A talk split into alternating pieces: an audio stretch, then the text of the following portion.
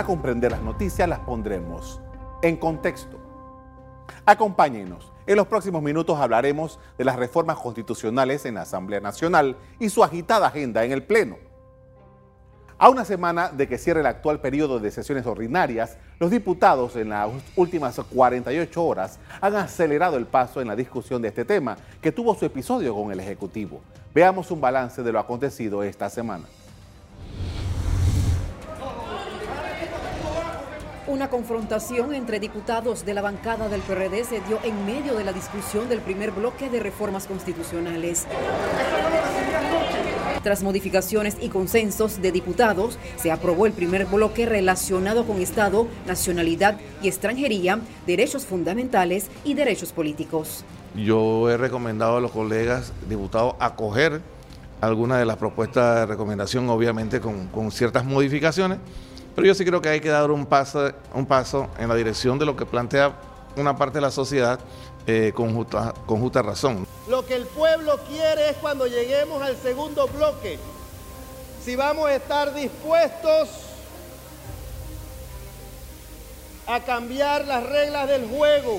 La discusión del segundo bloque con puntos sensitivos generó descontento en la población. Una marcha pacífica de universitarios en rechazo a las reformas terminó en enfrentamientos. Pese a las marchas y protestas, la Asamblea avanzó en la aprobación del segundo paquete. Los diputados eliminaron los artículos polémicos. El gobierno habló de una constituyente paralela si la Asamblea no aprueba el proyecto. Si estas reformas eh, no tienen lo concreto, lo que se espera de estas reformas, él llamará y convocará a una constituyente paralela.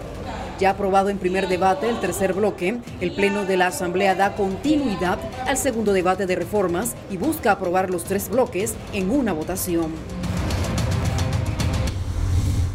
Según el gobierno de Laurentino Cortizo, las aprobaciones hechas por los diputados anteayer se dieron en un marco de respeto a la separación de los poderes del Estado y el funcionamiento en armónica colaboración, procurando el bienestar nacional tal y como lo establece la Carta Magna.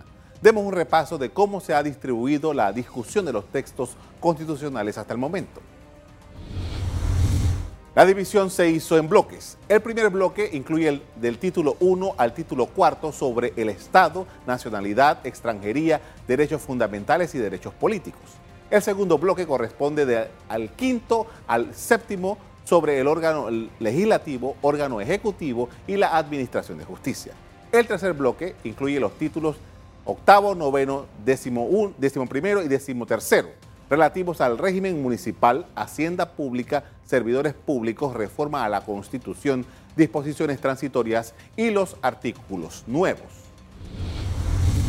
La discusión de las reformas en la Asamblea se tornó polémica por cuanto que grupos de diputados oficialistas introdujeron modificaciones que generaron un rápido rechazo en la opinión pública, pero tras un movimiento del Ejecutivo se aprobó el documento aprobado en Consejo de Gabinete. Los colegas aquí reunidos de diferentes partidos políticos, de distintas corrientes de pensamientos, representantes de cada uno de las diversas realidades del país que se vive en su circuito, hemos decidido respaldar categóricamente el acto constitucional remitido a la Cámara desde el Poder Ejecutivo.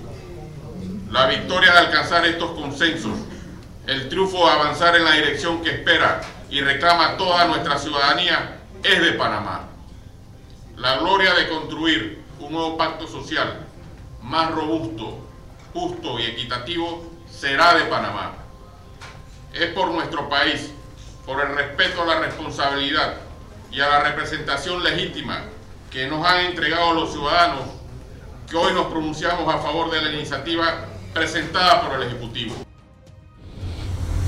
Entre los nuevos artículos hubo algunos que no forman parte del documento aprobado en gabinete y que también fueron introducidos por diputados oficialistas. La bancada independiente rechazó todo lo actuado. ¿Cómo crean un fiscal sin crearle un proceso? Creamos un artículo para una fiscalía especial, pero ¿cuál es el procedimiento? Él investiga, pero ¿quién va a juzgar? Eso habla de lo importante, que no solamente lo que están aprobando o no, sino de la falta de seriedad en la discusión de estas reformas que le ha dado la mayoría parlamentaria. Voy a decir algo, la bancada independiente estaba convencida de que aquí se podían hacer cambios importantes. Vamos a decirlo. Estábamos convencidos de que los partidos podían escucharnos, podían tomarnos en cuenta. Íbamos a escuchar a la ciudadanía, que son los jefes de este proceso. Eso hoy, hoy es una gran mentira.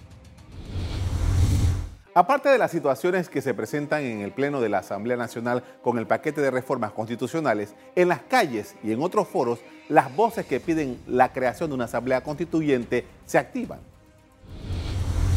Miembros del Sindicato Único de Trabajadores de la Construcción y otros grupos afines reclamaron ante la Asamblea lo que han venido pidiendo desde hace años, el establecimiento de una constituyente originaria que transforme completamente el sistema político del país.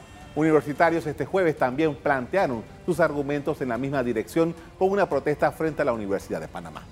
Por su parte, abogados, académicos y dirigentes gremiales conformaron hace meses el grupo Ciudadanos Unidos por la Constituyente que busca firmas en todo el país para convocar una asamblea constituyente.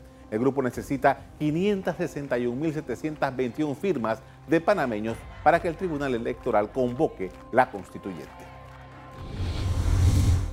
En estas horas y días la Asamblea tiene que darle segundo o tercer debate a este proyecto para concluir el primer requisito constitucional antes del 31 de octubre.